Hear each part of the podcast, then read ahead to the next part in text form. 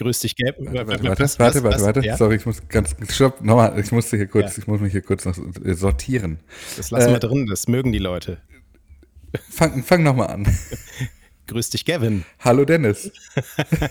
so, also Threads ist jetzt bei 100 Millionen NutzerInnen ähm, mhm. und währenddessen gehen die Nutzungszahlen bei Twitter nach unten.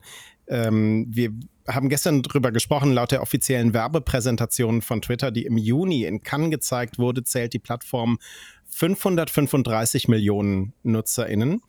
Unabhängig gemessene Zahlen sprechen da eine andere Sprache und uns ist da eine Grafik aufgefallen, die der CEO des Content Delivery Networks Cloudflare getwittert hat. Mhm. Ähm, und die sagen, dass der Traffic von twitter.com ähm, in den vergangenen Monaten stetig gesunken ist, in den letzten Tagen aber drastisch. Ähm, und damit ist twitter.com im DNS-Ranking von Cloudflare auf Platz 40 zurückgefallen. Im Februar war die Domain noch unter den Top 20 aller Domains im Internet. Ähm, also man sieht dieser Grafik mehr oder weniger konstanten Rückgang äh, mhm. der Zugriffe an. Ja, das ist schon, ähm, ich finde, das ist schon sehr beeindruckend, dass man das so schnell so messen kann. Ähm, wir müssen da natürlich so ein bisschen rausrechnen, wie so diese neue Plattform-Magie sich sicherlich mhm. gerade auch auswirkt. Ähm, aber also allein die Vorstellung, wie das erstmal wird, wenn du dann Alternativangebote, die sich dann wirklich verbreiten, also sowas wie Threads auch am Rechner nutzen kannst, mhm. das ist schon, ähm, das ist schon ein signifikantes Problem für, für Twitter und für Elon Musk. Und ich könnte mir vorstellen, dass daher auch so ein bisschen seine Art rührt, wie er sich gerade gibt. ja, ähm, Twitter hat währenddessen Probleme mit Desinformation zum mhm. Krieg in der Ukraine, verbreitet von blau behagten Accounts oder mhm. wie Volker Weber von Heise bei Mastodon schreibt, Verified Reply Guys. das Mögen ist ein sehr wir sehr. Das ja. ist ein sehr guter Begriff. Also Desinformation zum Krieg in der Ukraine verbreitet von Verified Reply Guys. Das berichtet die BBC mhm. und hat dafür eine ganze Reihe von Beiträgen zusammengetragen als Beleg. Ähm, Tweets zum Teil mit einer Millionenreichweite. Und ich zähle mal so ein paar auf. Dabei mhm. war die Falschbehauptung, russische Soldaten hätten in der Ukraine Fälle von Kindesmisshandlungen entdeckt. Diese Meldung konnte die BBC zurückverfolgen zu einer Website, die Desinformation verbreitet. Ähm, dabei war die Falschmeldung, dass in Frankreich auf DemonstrantInnen geschossen worden sei, und zwar mit mhm. Waffen, die aus der Ukraine kommen. Diese Meldung konnte die BBC zurückverfolgen zu einem Telegram-Account, zu einem regierungsfreundlichen in Russland. Mhm. Oder dabei war die Falschbehauptung, dass von der Ukraine aus eine Rakete auf die Stadt Kramatorsk abgefeuert wurde. Und diese Meldung konnte die BBC sogar zurückverfolgen zu einem blau behagten Account selbst. Krass. Und äh, die BBC schreibt außerdem, dass massenhaft die Falschbehauptung auf Twitter die Runde macht. Präsident äh, Zelensky hätte in der Ukraine die Wahlen im kommenden Jahr abgesagt und die Demokratie abgeschafft und auch das geteilt von blau behagten Accounts. Ja, also ja. Äh, da gibt es eigentlich wenig hinzuzufügen. Ich finde es wichtig, dass wir das hier nennen, auch um nochmal so eine Sensibilität dafür zu schaffen, wie schwierig eigentlich Twitter inzwischen als äh, Informationsplattform ist. Wir sammeln das hier ja eigentlich eher nur. Ähm, man kann da wenig hinzufügen, außer dass echte Recherche über Twitter so schwierig geworden ist, dass ich inzwischen dazu neigen würde, zu fragen, vielleicht reichen die 600 Tweets am Tag ja doch. Oder die 300. Oder auch das stimmt für Neuregistrierte, ja. Also, mh, mm, ja, geht mir genauso. Ich habe mich so ein bisschen beobachtet in den vergangenen Tagen. Also Twitter war ja für uns durchaus auch immer nochmal Informationsquelle. Bestimmte Accounts verfolgen wir, um so ein bisschen auf Twitter, über Twitter auf dem Laufenden mhm ähm, zu bleiben. Aber ich habe wirklich entdeckt, wie ich immer seltener in die App gehe. Also wenn ich jetzt irgendwie sortieren müsste, ne? Mhm. So, wie oft öffne ich was? Dann ist auf Platz 1 bei mir Mastodon. Ja, mir da. tatsächlich auch, ja. ja das also, hat aber, ich sage aber gleich, dass das ein, äh, das hat bei mir einen, lustigerweise einen Grund, der eigentlich mit mentaler Gesundheit zusammenhängt. Aber das erkläre ich dir gleich. Also wir haben gestern ja schon so eine Tirade losgelassen, haben heute Leute schon wieder uns ähm, geschrieben, die offenbar überhört haben, all die wichtigen positiven Dinge, die wir hier immer wieder gesagt haben zum mhm. Fediverse und zum Mastodon. Ähm, und es ist mir zu dämlich, das jetzt alles nochmal zu wiederholen, aber ähm, das ist für mich eine wichtige Informationsquelle. Danach folgt im Moment Threads, dann kommt Twitter und dann kommt Blue Sky. Das ist gerade so meine Reihenfolge. Ja, okay. Ich, ähm, ich, also bei mir ist Twitter tatsächlich auch genau dahin verschwunden, hinter Threads und hinter Mastodon. Mhm. Ähm, ich habe ausgeschaltet, dass Mastodon mir Push-Nachrichten schickt, was dazu führt, dass ich es öfter öffne, um zu schauen, ob was passiert ist. Das ist aber ganz gut, so kann ich entscheiden, wann ähm, mich Thesen erreichen. Mhm. Ähm, das äh, funktioniert für mich sehr gut. Threads dagegen, habe ich gestern schon mal erzählt, benutze ich sehr viel gerade. Ist bestimmt auch so ein bisschen Honeymoon-Stimmung. Dementsprechend ist das bei mir, glaube ich, so, äh, doch auf der 2. Twitter auf der 3. Blue Sky taucht gar nicht mehr auf. Also Blue Sky öffne ich nur noch, wenn da die rote 1 neben steht. Und das passiert weniger als einmal am Tag, würde ich sagen. Ich habe heute eine Meldung bekommen, Stefan Niggemeier folgt jetzt auf Blue Sky. Dann bin ich da kurz rein, habe nur zurückgefolgt, bin wieder raus. Und das war die rote Eins, die ich meine. ja, so, genau. Ähm, also so ist, ist die Reihenfolge. Ähm, bei Twitter übrigens ähm, mir heute untergekommen, beschwert sich der rechtsextreme Account Lips auf TikTok öffentlich bei Elon Musk, weil er lauter Feedback von seinen FollowerInnen bekommt, dass er kaum noch zu finden sei oder die Tweets dieses Accounts nicht mehr in der Timeline auftauchen. Wir nennen es, glaube ich, Shadowban. So. Und ähm, Elon Musk antwortet, das, pass auf, Elon Musk antwortet, das Konto wurde am 26. Juni von unserem Dickpick-Bot als not safe for work gekennzeichnet, weil es Medien mit Nacktbildern von Pride-Paraden gepostet habe. Und mhm. das werde jetzt korrigiert. Die einzelnen Beiträge würden als not safe for work gekennzeichnet, nicht das gesamte Konto. Zitat, sollte jetzt behoben sein. Also mal abgesehen von der äh, Nummer zu Desinformation zum Ukraine-Krieg. Rechtsextreme Accounts bekommen bei Twitter Support vom Eigentümer persönlich. Ja, das äh, auch ein Statement. Einen, mhm. Ja, ja, total. Ähm, hinzu kommt aber auch, dass also geil, wie hier der Begriff Shadowbanning einfach nicht erwähnt wird, sondern gesagt wird, naja, der ist jetzt als not safe for work gekennzeichnet. Ja, ganz interessant, stimmt. und recht. hat ja. deswegen trotz, also de facto dieselben Auswirkungen wie ein Shadow gebannter Account. Ja. Shadowban ähm, ist es nur bei vermeintlich ähm, äh, Accounts, wo es in die eigene, äh, ins eigene Narrativ passt. Ja, und das ist so, das, das ist halt Bullshit, ehrlicherweise, weil. Also, also alles das, vor Elon Musk war Shadowban. Genau. Ja. Genau, jetzt heißt es nicht mehr Shadowban, aber es hat dieselben Auswirkungen. Und also Elon Musk ist da sehr unsauber in seinen Formulierungen, weil er ja auch zum einen immer wieder diesen Satz gesagt hat, der nicht von ihm stammt, ähm, wie du hier mal äh, mich, mich berichtigt hast. ähm, freedom of Reach is not, nee, Freedom of Speech is not Freedom of Speech. Reach? Mein Reach. Gott. Oh, ich bin halt schon. So war der Satz bestimmt von ihm. also er sagte, Freedom of Speech is not Freedom of Reach. Also du kannst sagen, was du möchtest, aber es sieht dann vielleicht niemand. Ja. Was eigentlich im Grunde ja auch die, die Kernessenz von Shadowbanning ist. Aber er inzwischen ja eher dabei ist, Shadowbans eben nicht mehr auf Account, sondern auf Post-Ebene einzuführen. Und das ändert aber genau gar nichts. Und jetzt halt hier diese, also dieses Rumgeeiere und so und uh, ich möchte da, da mich nichts äußern. Vor allem lustig übrigens, wenn wir das mal in Relation zu dem Zitat stellen, das wir von Elon Musk im, äh, als Antwort auf Jack Dorsey hier gestern besprochen haben, indem er gesagt hat, dass algorithmische Ausspielung dazu führt, dass eigentlich gar nicht mehr klar ersichtlich ist, wann eine Plattform oder ein Netzwerk sich entscheidet, Inhalte auszuspielen oder sie sogar zu blockieren. Ich habe den Wortlaut nicht mehr, aber sinngemäß hat er das ja gesagt. Ähm, und hier sagt, hey, ihr habt vor anderthalb Wochen, nee, zwei Wochen ähm, offenbar einen Dickpick veröffentlicht und deswegen ist euer Account, Account, komplett eingesperrt, war ja für niemanden bis hierhin ersichtlich, auch für den Account-Inhaber nicht. Mhm. Diese, diese, auch diese Transparenzoffensive, die irgendwann im Januar versprochen wurde, dass man Zugriff zu diesen, diesen im Backend gespeicherten Informationen bekommt, um seine Kennzeichnungen, seine Labels selber einsehen zu können, auch da passiert gar nichts mehr. Also ich habe das Gefühl, eigentlich drehen wir uns die ganze Zeit im Kreis, aber Elon Musk argumentiert halt nur unterschiedlich, je nachdem, mit wem er spricht. Und das ist doch, ist doch Kacke. Hm.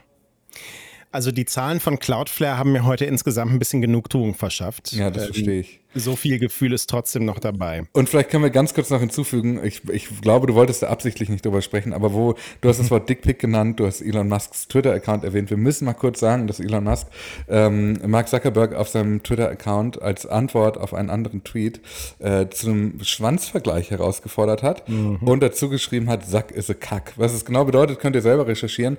Aber auch da nochmal zur Erinnerung, dieser Mann ist 52 Jahre alt, ist einer, wenn nicht sogar der reichste Mensch der Welt und hat eine Macht über die bislang wichtigste Microblogging und ähm, Echtzeit-Nachrichtenplattform, die wir so im Internet erleben. Nur nochmal, um so ein Gefühl dafür zu kriegen, wem das eigentlich da gerade gehört. Ich habe heute in irgendeinem Artikel in der Zwischenüberschrift gelesen, Elon Musk sei äh, fünf, Klammer auf, zwei, Klammer zu Jahre alt. das ist, fand ich sehr schön.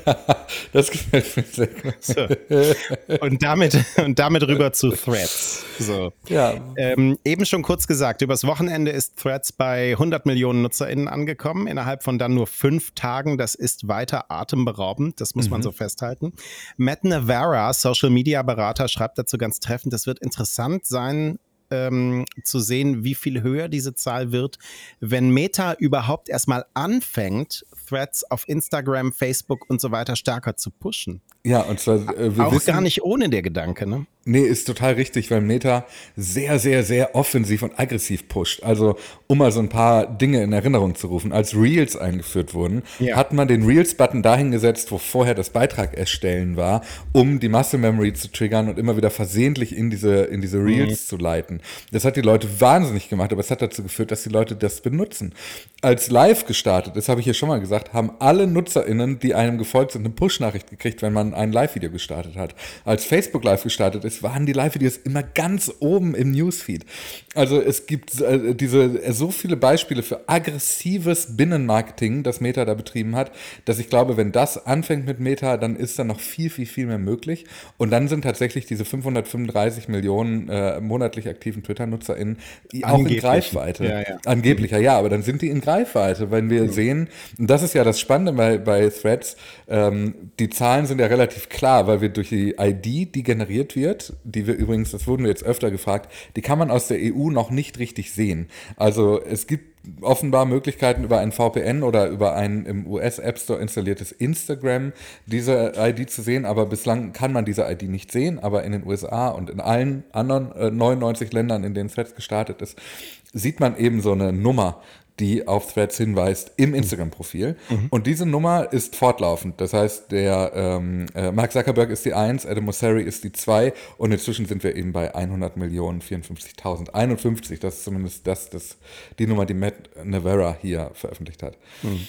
Und äh, ja, und dementsprechend ist das relativ unbestechlich. Und äh, dann, wenn da die 535 Millionen irgendwann einkassiert sind, dann kann Twitter da auch nicht mehr sich drumherum äh, lügen. Das ist ja das Spannende. Da gibt es übrigens noch einen Gedanken zu. Sorry, Dennis, mhm. ich bin hier gerade im Redeschwall. Ich hoffe, ja, mach mal, hau, hau rein. Ich, ähm, ähm ich lehne mich zurück. Es gibt so, äh, gerade bei Mastodon ist mir das, oder im Fediverse öfter untergekommen, aber auch sonst habe ich schon öfter so eine, so Thesen gelesen von Menschen, die sagen, diese 100 Millionen seien nur denkbar, weil alle Instagram-Accounts heimlich schon zu Thread-Accounts geworden sind. Und ich habe das, wir haben das hier vor ein paar Tagen schon mal so kurz angeschnitten, aber ähm, es gibt diese Zahl aus 2019, 18, 20 von einer Milliarde monatlich aktiver Instagram-NutzerInnen. Wenn wir jetzt überlegen, dass wir die EU rausrechnen, dann sind wir immer noch über 100 Millionen. Dementsprechend kann ich mir das nicht vorstellen, dass man hier diesen Staat so riskiert zu vergeigen, indem man hier künstlich diese Zahlen nach oben treibt. Ja. ja. Aber also das wäre auf jeden Fall jetzt stark überraschend angesichts der Art, wie dieser Lounge bisher gelaufen ist. Bloomberg schreibt über Analysten, die glauben, dass äh, Threads bis zum Jahr 2025 für Meta ganze 8 Milliarden US-Dollar im Jahr bringen werde. Und die vermuten einen Anstieg auf 200 Millionen NutzerInnen, was ich eine vorsichtige Schätzung finde ja. ähm, bis dahin. Also eine vorsichtigere Schätzung, als ich gedacht hätte, die, dass es sie geben würde. Die schätzen 200 Millionen bis 2025. Ja, genau. Ja, das ist sehr vorsichtig, wenn wir sagen 100 Millionen in den ersten fünf Tagen Exakt. und die EU ist noch nicht dabei. Ja. Also da halte ich auch für vorsichtig. Diese 8 Milliarden US-Dollar sind aber krass, weil dann kannst du dir überlegen, dass du in, äh, dass sie in fünf Jahren später, also 2030, Twitter zum Originalpreis kaufen könnten. Wer weiß. Die Frage so. ist, ob Twitter bis dahin überhaupt noch annähernd so viel wert ist. Oder noch da ist. Das wäre natürlich der krasseste Plot-Twist, wenn die ein Kaufangebot machen würden. Es würde wahrscheinlich durch Kartellbehörden nicht durchgehen, aber stell dir das mal vor.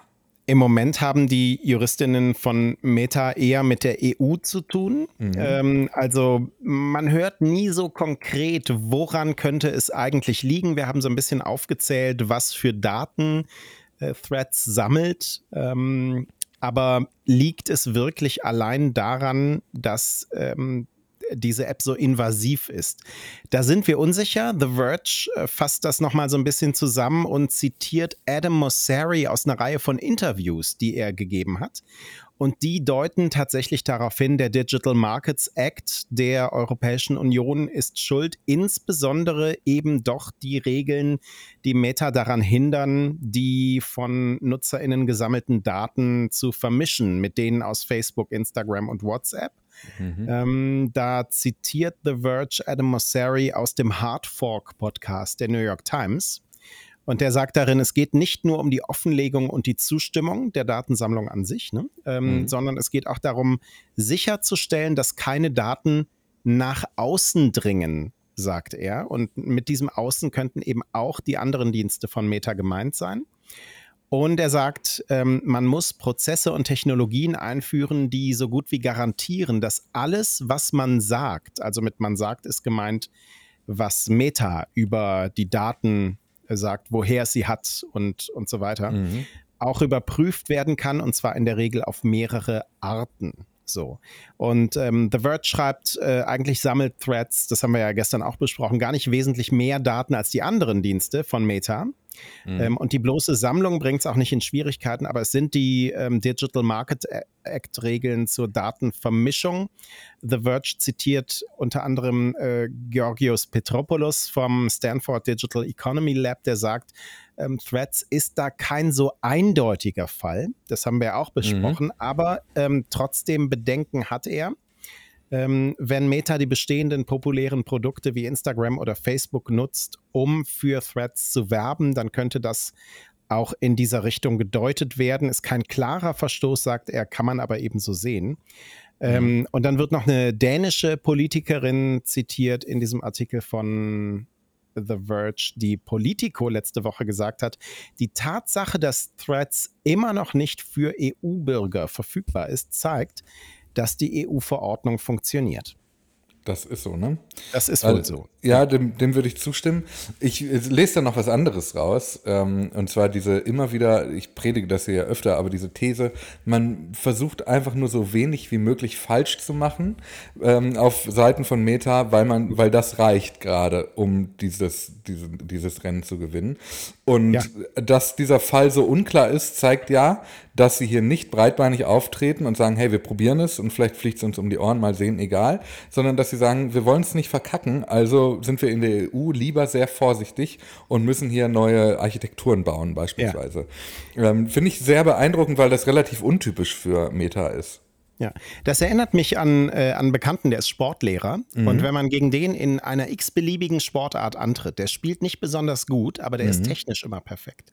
Also wenn du Tischtennis spielst oder so, der, mhm. der geht gar nicht so drauf, dich irgendwie zu besiegen, mhm. sondern der ist immer nur dabei, den Ball technisch möglichst perfekt wieder zurückzuschlagen auf die andere Seite. Mhm. Ähm, und du machst irgendwann den Fehler. Ja. So, so kommt mir das vor gerade. ja, und so, ja. so, fühlt sich das halt die ganze Zeit an. Genau, wie so ein Boxer, der also sich denkt, irgendwann ist man gegenüber erschöpft, ich darf einfach nur nicht K.O. gehen. ja, genau. Und so, so tritt man hier auf. Also ich finde es sehr ähm, untypisch, aber Mosseri wird in diesem Verge-Interview auch äh, zitiert mit, das ist ein a lot more of a YOLO-Lounge than anything we've done in a while.